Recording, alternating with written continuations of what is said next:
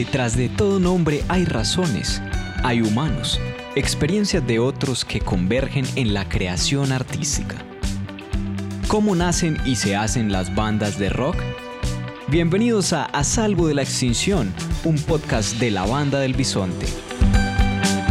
Proyecto ganador de la Convocatoria de Estímulos para el Arte y la Cultura 2020, Secretaría de Cultura Ciudadana y Alcaldía de Medellín.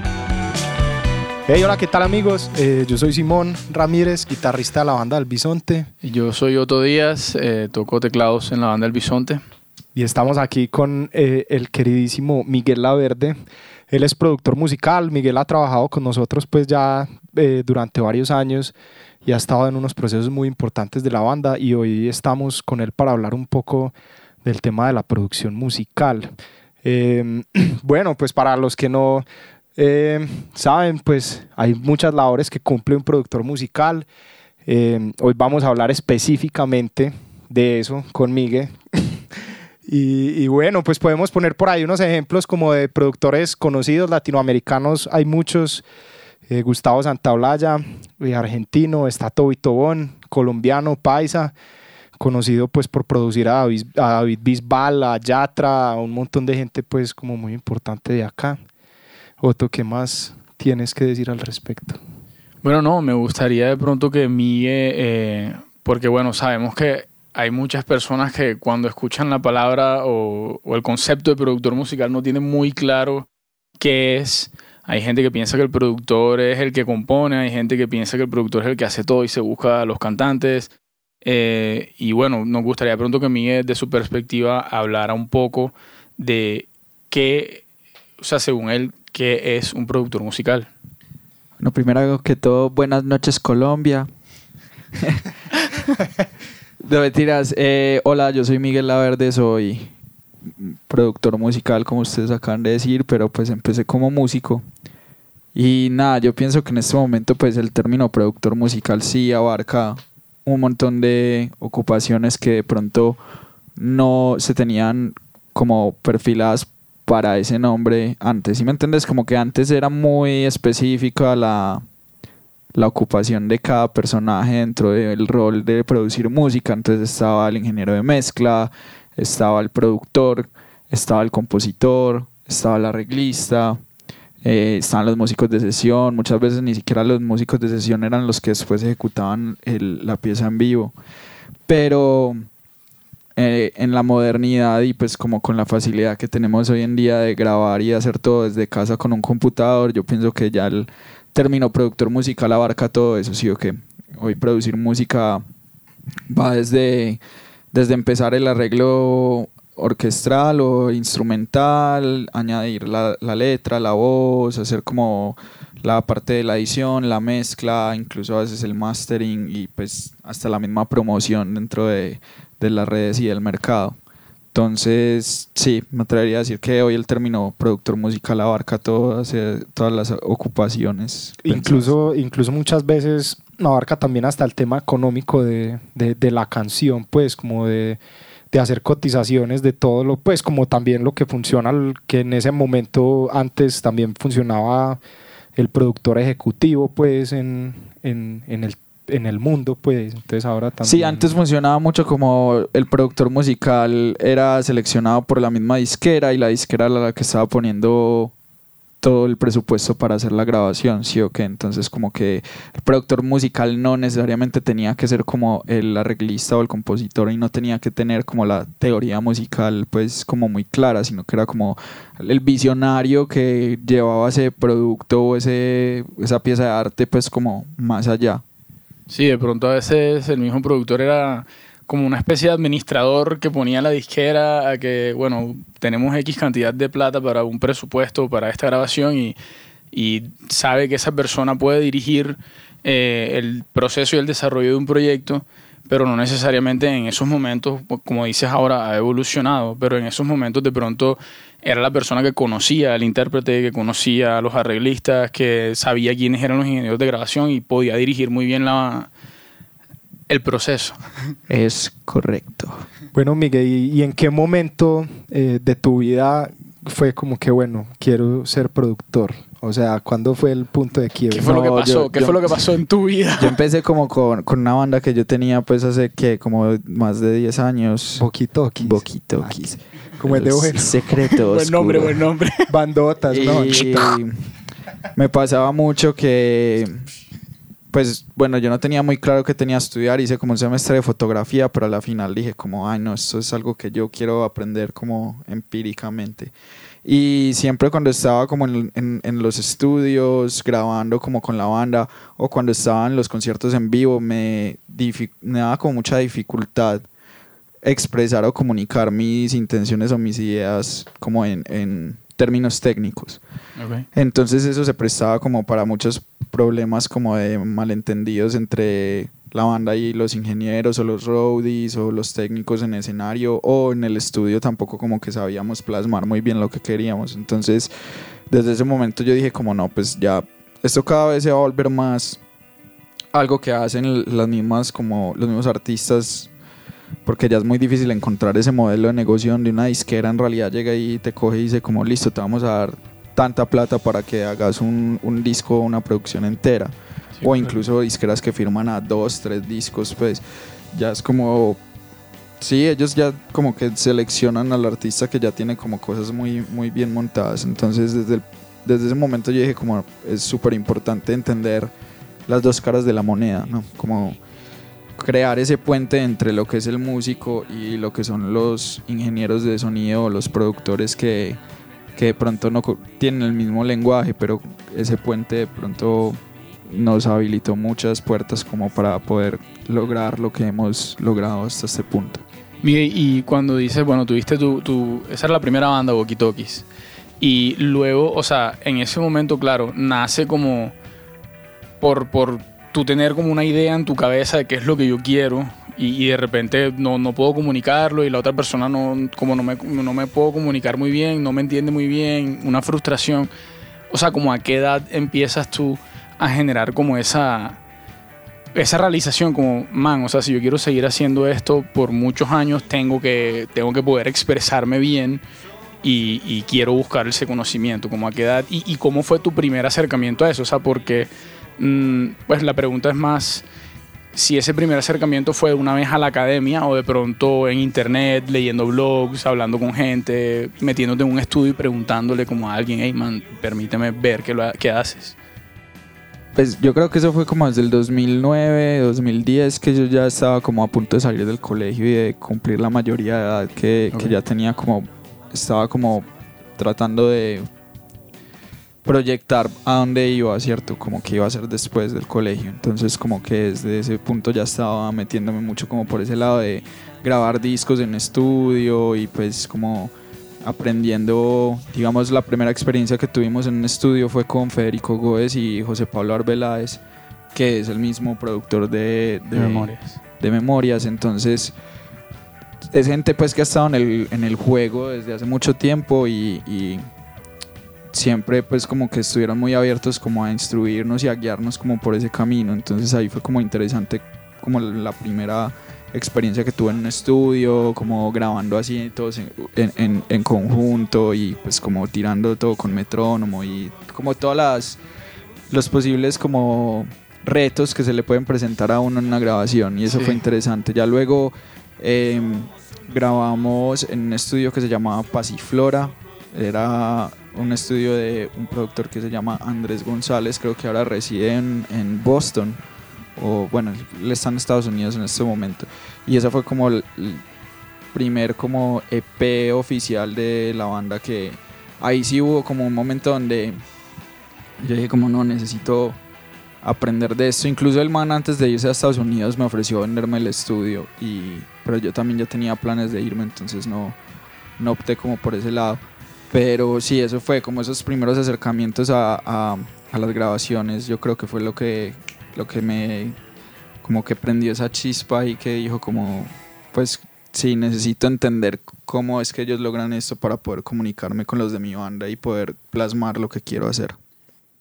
No, no iba a decir que esa, pues, esa primera experiencia como de, de entrar a un estudio, así fuera, pues uno en el momento que no conocía de equipos y que no sabía todo es como súper impresionante y ver todos los botones y como, uy, de madre, y empezar a hacer música y ver cómo graba el computador es como, es demasiado bacano. Y también muy loco porque, bueno, o sea, uno ve en los documentales, a la edad que los hayan visto, antes, claro, la gente grabando en cinta, eh, yo tuve mi primera experiencia en un estudio muy tarde, eh, pero no sé, de pronto a ti cuando tú llegaste, no sé si de pronto ya habías visto que la gente grababa en cinta y ahora un computador y, y todo es digital y bueno, como dice Simon, también a veces puede ser un poco abrumador cuando de repente uno no conoce la nave y, cómo, cómo operarla. Claro, yo creo que para mí fue más impresionante ya cuando me fui a estudiar al exterior, que tuve pues como la oportunidad de ver esos como esos lujos, porque eso es lo que es, sí o qué, o sea, son lujos. la gente que, que se puede dar el lujo de tener esas máquinas viejas y de operarlas, porque eso pues tampoco es tan fácil y no es fácil de conseguir, tampoco fueron muchas las máquinas de ese calibre que llegaron acá a Colombia o que todavía estén funcionales existentes. Entonces mi acercamiento como a ese tipo de, de equipos análogos y la grabación en cinta sí fue como ya estando por fuera.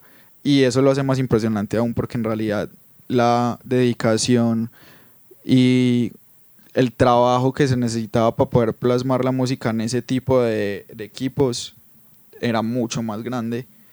Y eh, por cierto también le da como mucha más como le da más carácter a la música sí que yo creo que eso es lo que nos gusta también como de esos de ese tipo de equipos. Sí es como más bien romántico el tema con los temas análogos en general pues porque cualquier cosa la puede uno simular pues no de la misma manera pero se puede simular bueno Miguel yo tenía como para seguir con el tema eh, pues ya como entrando un poquito más a la labor que, que, vos cumplís o pues que cumplís vos específicamente, pues acá los tres tenemos pues la fortuna de, de trabajar como productores pues, pero para que la audiencia pues conozca más cómo es el proceso, eh, realmente nos gustaría saber eh, cómo abordás vos los proyectos desde el principio.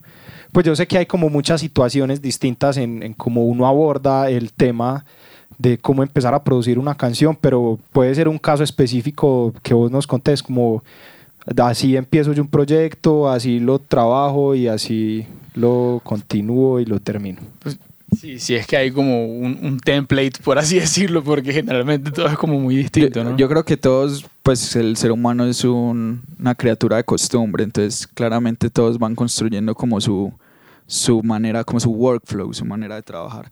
Yo principalmente lo primero que hago es conectarme, o sea, si a mí no me gusta algo, no lo, no lo hago. Pues no hay música buena ni música mala, hay, gustos y ok, hay colores y hay como uno escoge qué le gusta y qué no. Entonces, por lo general yo no tengo tiempo ni la energía para trabajar con algo que no me guste. Eh, entonces eso es lo principal, sí o qué yo puedo ser muy objetivo y, y, trabajar con cosas que no necesariamente sean como de mi gusto, pero creo que eso lo llevo más, digamos, como a sonido en vivo, pero cuando voy a producir y como plasmar algo y como dejar ahí la marca, sí tiene que ser como algo que de verdad me toque como la fibra y, y, yo sienta como, pues que piense en eso luego de, de, llevar un rato como trabajándolo. Entonces, empezando por ahí, ya luego depende mucho del approach yo con mi banda, por ejemplo, el, casi siempre ha sido como que todos nos juntamos a ensayar, a llamear y empezamos a vibrar como juntos y vamos grabando pues el ensayo entero y vamos sacando como ideas. Y ya después yo me siento en la casa solo, reviso como las ideas, las maqueteo en el computador y las empiezo a estructurar y a veces lo hago con los de la banda o a veces llego con la reestructuración al ensayo y ya como que la vamos armando más. Em, cuando he trabajado con otros artistas, así como donde yo no estoy pues como en la cabeza de la composición, eh, digamos como con el disco de Margarita, yo creo que fue más em, propiciar esa vibración entre ellos, ¿sí me entiendes? Como que el rol de la persona que está produciendo no siempre es como simplemente las perillas y hundir los botones y como que los niveles y no, sino como también propiciar la buena energía para que quede plasmado, porque a la final la música es vibración, ¿no? Entonces como que ver todos esos cuerpos vibrando al mismo tiempo y generando algo es lo que uno tiene que lograr plasmar para que la gente sienta lo que uno siente cuando está ahí. Entonces, el approach con ellos fue diferente en ese sentido, como que fue más como de propiciar el tiempo suficiente para que las cosas se dieran al punto en el que quedáramos todos satisfechos y felices con el resultado. Y obviamente es muy clave, pues, y más en este momento que eh, todo es como do it yourself, hazlo tú mismo, ser muy organizado, porque uno se va dejando ahí como, ah, no, ahorita organizo esto, y cuando no menos piensa ya tiene pues todo vuelto nada. Y pasaron dos meses y no has hecho nada. Sí, exacto, entonces como que desde el punto cero todo organizado, desde enrollar bien los cables y hacer el inventario de lo que vas a utilizar especialmente si por alguna razón tenés que repetir una producción, es muy bueno llevar un registro de cómo hiciste las cosas para poder volverlas a, lograr de la misma manera. Eh, por el otro lado es como, a veces hay, que manejar, y eso para mí es lo más difícil, es como saber cuándo parar, saber cuándo está listo. Uno siempre quiere perfeccionar, pero ese es como el, el, como, no sé, el problema de los artistas, ¿sí me entiendes? Es como, como un loop que nunca va a terminar. Y es, uno siempre quiere más, uno siempre está insatisfecho. Y yo creo que eso es lo que nos lleva a estar creando como constantemente nuevas cosas. Pero entre más rápido, pues no entre más rápido, obviamente hay que dejar que las cosas maduren. Pero no es como sobre producirlo, sobrepensarlo, exacto. Como que a veces es bueno como que trabajes en una idea, le destines una o dos horas y la dejes descansar una semana y vuelvas y la cojas y le vas dando como su como un buen vino, su tiempito como en la oscuridad para que se añeje. Me recuerda mucho a Johnny García que alguna vez estaba haciendo un live eh, de, de composición y él decía eso, como hay canciones que puede que ya uno en este momento las hizo y no le terminen gustando, pero si uno en un año la vuelve a escuchar, puede decir como esta canción tiene mucho potencial. Entonces sí, es como... Hay gente también que dice, por ejemplo, que, que, una canción en verdad nunca está terminada, simplemente decidiste parar, porque si no, imagínate, uno cuando la va a sacar, termina uno dándole y dándole y dándole y, y no. Uy. Si estabas grabando. Eh, no sé, veremos después. Vamos a ver. No, pero sí. Ya, ok, pero sí, está un poco flojo. Em, Esperemos que lo que haya dicho sí se haya escuchado todo. Y entonces, pero sí, o sea, como que hace poco estaba viendo, a mí me gusta mucho, yo soy un poco nerdo en ese sentido, me gusta mucho sentarme a ver bandas, hablar de cómo produjeron algo, productores.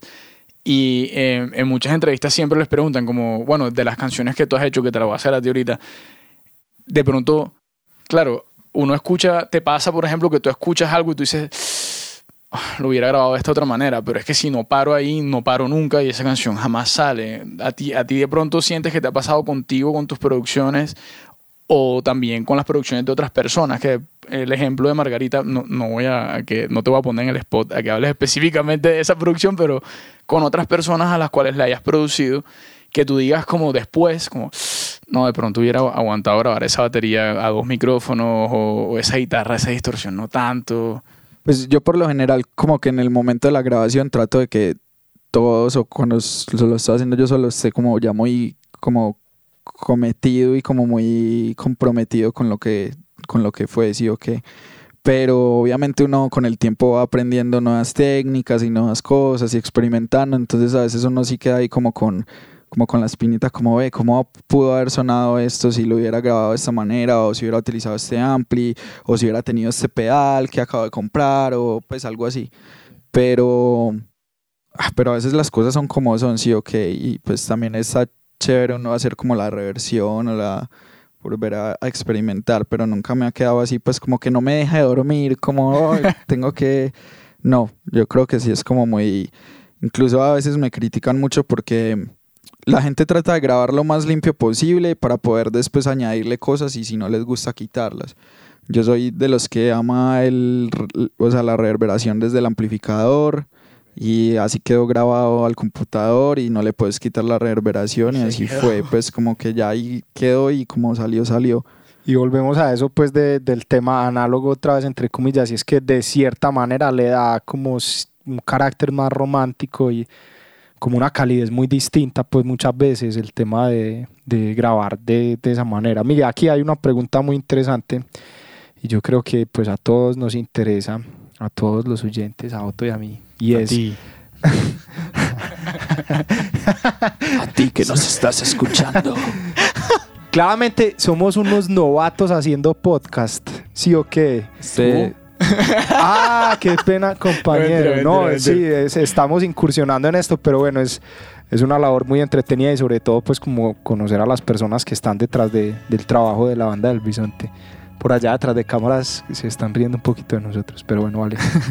Eh, bueno, Miguel, acá hay, momento de reírnos. sí, eso. A- acá hay una pregunta muy interesante y que yo creo que a todos nos interesa y es cuáles son esas influencias que de- de- desde el punto de producción musical que, que- que han llevado a Miguel a, a experimentar de ciertas maneras y, y de hacer las cosas como las hace.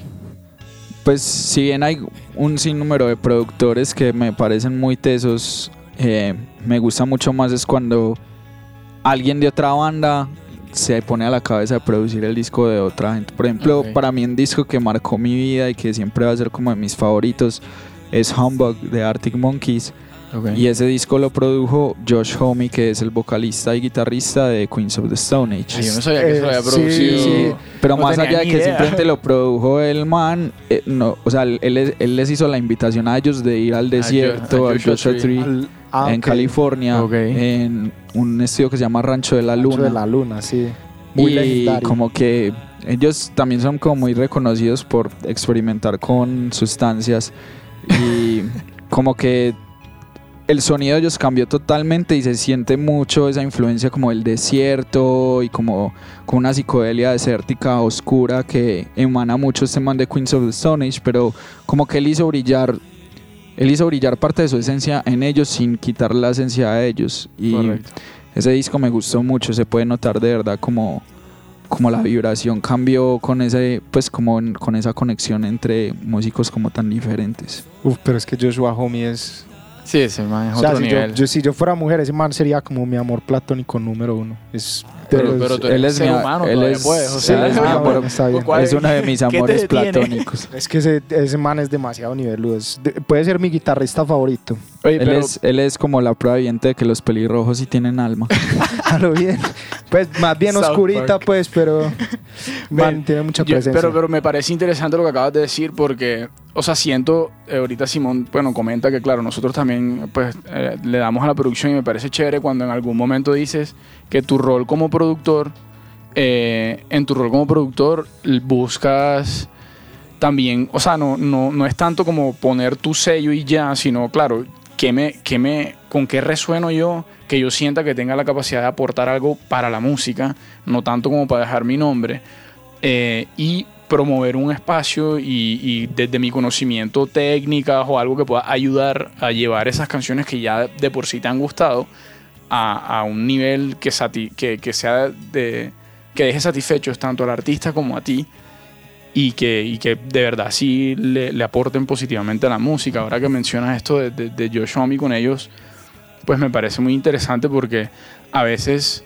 em, bueno, no sé si ustedes han leído o visto historias de productores que no se llevan para nada con la banda y que las bandas de repente dicen como, no, este man vino aquí fue a imponer y tal. Y, y creo que a, a veces la gente se queda con esa idea, que ah, no, el productor es el que manda. Y, y yo creería que un buen productor no es el que manda, sino el que va de la mano. Yo creo que también depende mucho del tipo de música, sí o qué. O sea, si estamos hablando como, pues para nadie es un secreto que existe como el lado comercial de la música, donde Hay plata. ya es como de plata, sí, es como de esto pega, se te va a quedar pegado en la cabeza sí o sí y, y hay muchos artistas que también están hechos es como para eso, pues como que los escogen, les hacen la imagen, eh, vos tenés que decir esto, tenés que decir así, tu video va a ser de tal forma y vas a cantar esto y tal persona te hizo la canción y el productor dice que es así porque el productor sabe que vende. Sí, Sí, correcto. ok. Y Sí. eso está bien, pues bajo el, ese tipo de, de- de música y de negocio. Por el otro lado está la gente que, que puede darse el lujo de pronto como experimentar más. Pero también es bueno tener un productor exigente que te saque de la zona de confort, ¿sí o qué? Porque Vale. pues, si es como todo el tiempo, ay no, es que a mí me gusta que el redoblante suene así y no lo va a cambiar. Es como, pues entonces, ¿para qué querés a alguien ahí como aportando? Claro, es un O sea, por lo menos como probalo, ¿no? Pues Sí, sí, como que el- esa es la cosa. A ver, en, en el mundo artístico siempre van a haber egos y los juegos de egos obviamente son un problema grande cuando, cuando se trata de eso, ¿cierto? Yo creo que si todos están bajo la misma página, la idea es como producir un producto nuevo y refrescante y sí o que como sorprendente. Entonces ya eso depende mucho de, del artista que tanto está dispuesto a dejar su zona de confort para llegar a otro lugar. Sí, para, para experimentar al menos. A mí lo que me gusta mucho de eso es como tampoco encasillarse, sí o que como la libertad de género, El- la igualdad de género. Es como uno respondía también como a la pregunta que me acabaste de hacer y es eh, Rick Rubin, no sé si ustedes lo conocen. Sí, claro. Él, Pues, eh, él ha hecho, de hecho, desde... De él era cuando estaba hablando, por ejemplo, Slipknot graba un disco con, con Rick Rubin y ese disco le fue bien, comer, uf, le fue bien comercialmente, pero ellos dicen que, que no vuelven a trabajar con que fue Claro, horrible, pero ese que- man ha hecho de todo, ese man Sí, ha hecho desde, desde rap o sea, hasta- Beastie Boys, Sí. ha hecho creo que hasta Metallica y sí, sí, Black él Sabbath, ha hecho ahí, muchos raperos. Man es una eminencia, pues, y es un cucho ya súper respetado de, de la industria de la música. Es el de la barba. El de la barba, sí, el que el man- que eh, esas- un bus en el patio de la casa y adentro de ese bus el man hizo un estudio, o sea, Es, es, es- ese es como el típico ingeniero pues que uno ve documentales, es el man que pero el está man no es acostado. ingeniero, man. O sea, Es el, el productor, perdón, que está acostado descalzo en el sofá diciéndole a todo el mundo qué tiene que hacer, como pues como parchado atrás. Sí, claro, Rick Rubin, no voy Ese man, sí, yo Ese pienso man que es una hay, eminencia. eh, eso es Sí. súper importante, como la, o sea, no encasillarse, el man ha trabajado con un montón de, de, de diversos artistas de diversos géneros y hoy en día uno también ya tiene que desapegarse de eso, como, ah, solo me voy a quedar en este género y lo único que voy a hacer, ¿no? Experimentar y como sacar lo que más se pueda. Venga, antes, antes de. Yo sé que tienes una pregunta, pero No, no, no, quiero desviarme del tema. Y quiero hacer una pregunta. O sea, yo no creo en esa vaina de, de. ¿Cómo es que se llama? Como de los guilty pleasures, los placeres culposos, porque, porque no. O sea, a ti te gusta lo que a ti te gusta. Pero bueno, ¿qué artista y qué producción que de pronto la gente que te conoce No- no, no se creería- no se imagina que a ti te gusta y que tú digas como, uff, o sea, no necesariamente soy fan del artista, pero me gusta full este, esto porque está muy bien producido. Revelando los secretos de Miguel, la verdad. Detrás. Pues a mí me gusta y tuve así como un episodio muy fuerte de fanboy con Lana del Rey. Como que yo en el 2011 cuando llegué a Londres por primera vez, ella estaba lanzando el, el primer disco, pues como el debut. Y yo no sé, tuve como mera fijación, así como que veía esos carteles por todo el, el underground y como que empecé a investigar y la nena tenía una carrera incluso más interesante antes, pero como que no la pegó ahí, pero era como muy guitarra surfera y como típico, como, como no sé, con una actitud como de Lolita, pero así como femme fatal. No, y me tramó mucho y ese disco me pareció espectacular, incluso como que hasta la tuve de fondo de pantalla en el computador, así como re fan.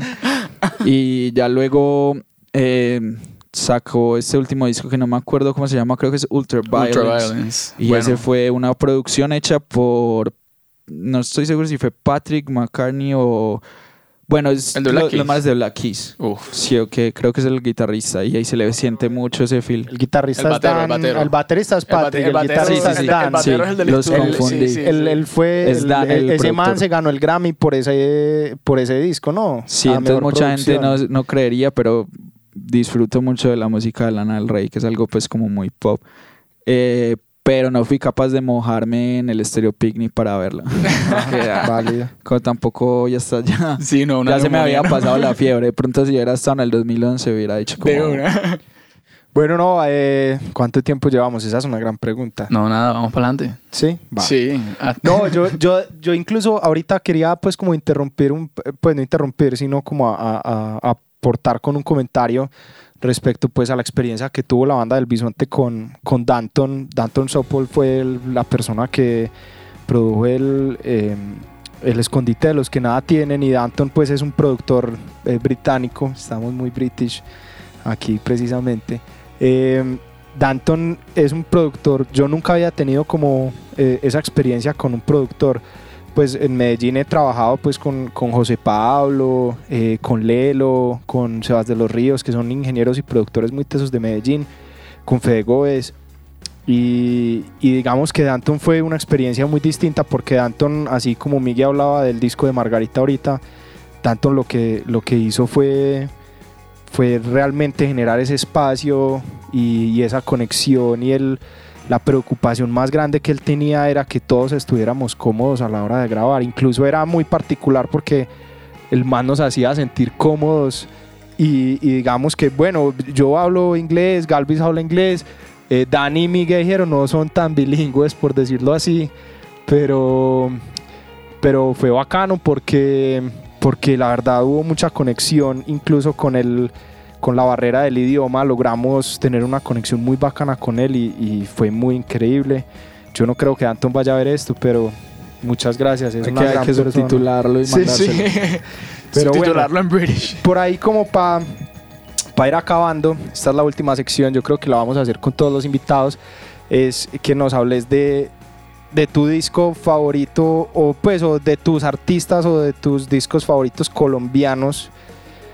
Eh, Otto, ¿cómo quiere completar la pregunta? No, no, no, dale, estaba leyendo Sí. la- las preguntas a ver si hay algo. Pero esa, esa está buena, esa sí, está sí, buena, ok, esa está pues buena. sí, ya ahí como para ir Sí. saliendo de esto. Sí, bandas nacionales que, o, o producciones nacionales que tú digas, hey, me gusta. O sea, ¿qué, qué aspectos resaltás de, de, digamos, de alguna banda o de la producción? No, yo creo que hay varios discos que me gustan mucho. Eh, pues voy a empezar por el disco de los Yetis. Sí, ok. Pues todo el movimiento que hubo alrededor de los 60 en, en, en, en el rock nacional y en el de Medellín. el festival Ancon que sucedió por esa misma época. El sonido de ellos que era muy... Era como una emulación muy cercana a los Beatles pero tenía pues como toda esa parte del nadaísmo y como que las letras trataban unas temáticas como más acordes a lo que estaba sucediendo acá. Ese pues esos artistas ese disco me parece increíble. Además que pues no solo se dedican a la música, digamos el los jingles famosos de Medellín como ¿cuál es el de Frisbee? Nadie lo hace como Sí, sí. Frisbee lo Sí. hace. Eso lo hizo el vocalista de los Yetis. Juan se Bueno, llama. no sabía. No, No, ese no es Juan, Juan, eh, eso era es uno que ya murió, que es eh, de apellido López, Darío, Ah, ok. Que es el, el padre de Camila López. Ese, sí, es dato curioso. Eh, La Bandería Real es otro de los discos de Colombia que marcó mi vida. Pues Es para un- mí, es un Bajo hito. Tierra es una cosa increíble. Bandas muy under que la gente no, de pronto no los tiene tan en el mapa al globo. También tuvieron, no me acuerdo el nombre del disco, pero es increíble. Federico Góez con este disco Madera. ¿Y cuál es el nombre del último que sacó? Continental. Continental. Uf, Discaso. yo siempre me quedé con las ganas de ver ese disco en vivo. En vivo. En vivo, sí. Yo qué pagué cosa el, más- crowdfund, el crowdfunding así full. Bien, bien. Parce. Saludo para Fede. Y apoyen, apoyen a las bandas nacionales. Hombre Memoria. Y Uf. están muy cercanos a sacar nuevo material por lo que Sí. he visto en redes. por Pero las redes. Sí. el, ese disco con el que debutaron es una cosa increíble, increíble. Eh, hmm, no sé, en realidad, pues para ser honesto, no, o sea, sí escucho mucha música colombiana, pero muy reciente, pues muy nueva, como cosas muy emergentes. Pero así como pop nacional o como cosas muy reconocidas, mm, no. No, pero no tiene que ser necesariamente reconocido de la escena. Vamos a hacernos auto Pues, shout out aquí. Sí, o sea, igual. ah, eh, sí, pues yo, digamos, uno puede hablar de Los Árboles, que no fue una banda que fue mainstream ni que pegó un montón, pero el disco homónimo de Los Árboles es una cosa Sí. increíble. Sí, señor. Pues y, y- y yo conocí el disco 15 años después de que salió y fue como, pues, Bueno, para ir resumiendo, la misma pregunta, pero bandas nacionales actuales. Eh, discos de bandas nacionales actuales. Que tú digas como, uff, bacano, me gustó la producción. O sea, no, no necesariamente la Parce, composición. me gusta mucho lo que sacó Hipsum. Uf, Me bandota. parece increíble de los, Bandota. los dos discos. Y, y es como una habilidad la que tienen de cambiar de inglés a español y que no se sienta como un cambio súper abrupto, sino que Sí. va sobre la misma onda. Me encanta ese disco.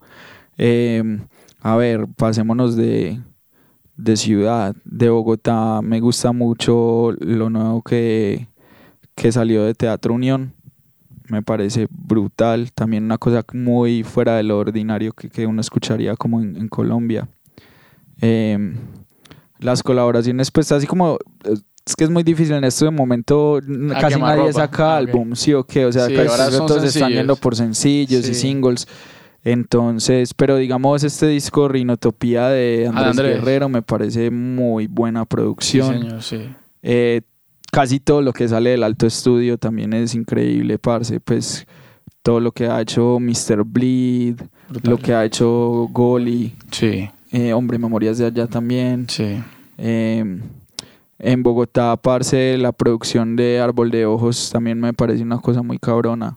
Buena el último disco lo produjo Philip Sigentale, que es el, el- el organizador de, De Stereo de Picnic. Stereo Picnic. Y él, él no es productor, pero la historia la cuentan muy particular, como que Él hizo la él- dirección él- ahí. Él fue el que les dijo como, pues, o, o no sé cómo fue el tema, pero Philip, que no es músico y que no interpreta ningún instrumento, y la idea pues como de tener a alguien que de pronto no tenga esa noción musical de decir, hey, cambiaste acorde acá, sino que le diga a uno como, hey, parce, es que esa parte yo creo que está muy larga o, o de pronto no me conecto con eso, como que es un reto también para, para los músicos de descifrar desde un oído externo a la música y más como de consumidor entender qué es lo que está sucediendo, pues. Y bueno, entonces nos están diciendo que ya se Ya. acabó el tiempo. Eh, hagamos una vaina rápida. Una cosa rápida, perdón. Eh, rápidamente, haz Es un correcto. auto shoutout. Cuéntale a la gente qué es lo que está pasando con Miguel Laverde, qué deben saber de ti en 20 segundos o menos. Hey, yo soy Miguel Laverde, productor musical y artista de la ciudad de Medellín. Tengo tres proyectos en este momento. Uno se llama No hay Juventud, que es post-punk, y Synthwave. Tengo Sail, que es como mi proyecto más... eh, El niño consentido. Sí, es el niño consentido y con el que llevo ya mucho tiempo dándoles rock psicodélico y surf. Y eh, acabo de empezar a aportarle a un proyecto que se llama Árboles Vertebrados, que también es psicodelia y como rock. Eh, ¿Cómo lo describirían ustedes? Como Como un surf rock eh, Psicodélico. setentero. bueno, me gusta la psicodelia, ya sabrán Eh, por es qué. bacano, es bacano, es bacano esa banda. Me gusta. Y acabo de empezar un estudio que se llama Sónica Studios, acá Es este. donde estamos grabando, por si quieren arrimar, saludar, pillar la vuelta, ensayar acá. Estamos ofreciendo ensayos premium, haciendo grabaciones y ya verán qué es lo que sale de acá con los chicos de la banda del Bisonte. Hey, muchas gracias a Migue por Sí. caer. Es una persona pues muy estimada para nosotros. Y bueno, por allá, ¡uh! por allá es una Hey. la bulla. Sí, Eh, bueno, nada. Bueno, ojalá fue- les haya gustado el programa y, y nos vemos dentro de dos días o de la próxima semana. O a un a clic. A un clic, eso, cuando quieran. Y nada, muchas gracias por caer. Esto se llama. A Salvo de la Extinción. A Salvo de la Nosotros somos Extinción. la banda en Bison, la banda del La Bisonte. banda del Bisonte. Y más contenido. A salvo Gracias de la por ver. extinción. Gracias, Miguel, por eh, prestarnos tu espacio y por participar. Es correcto. Es correcto. Bye.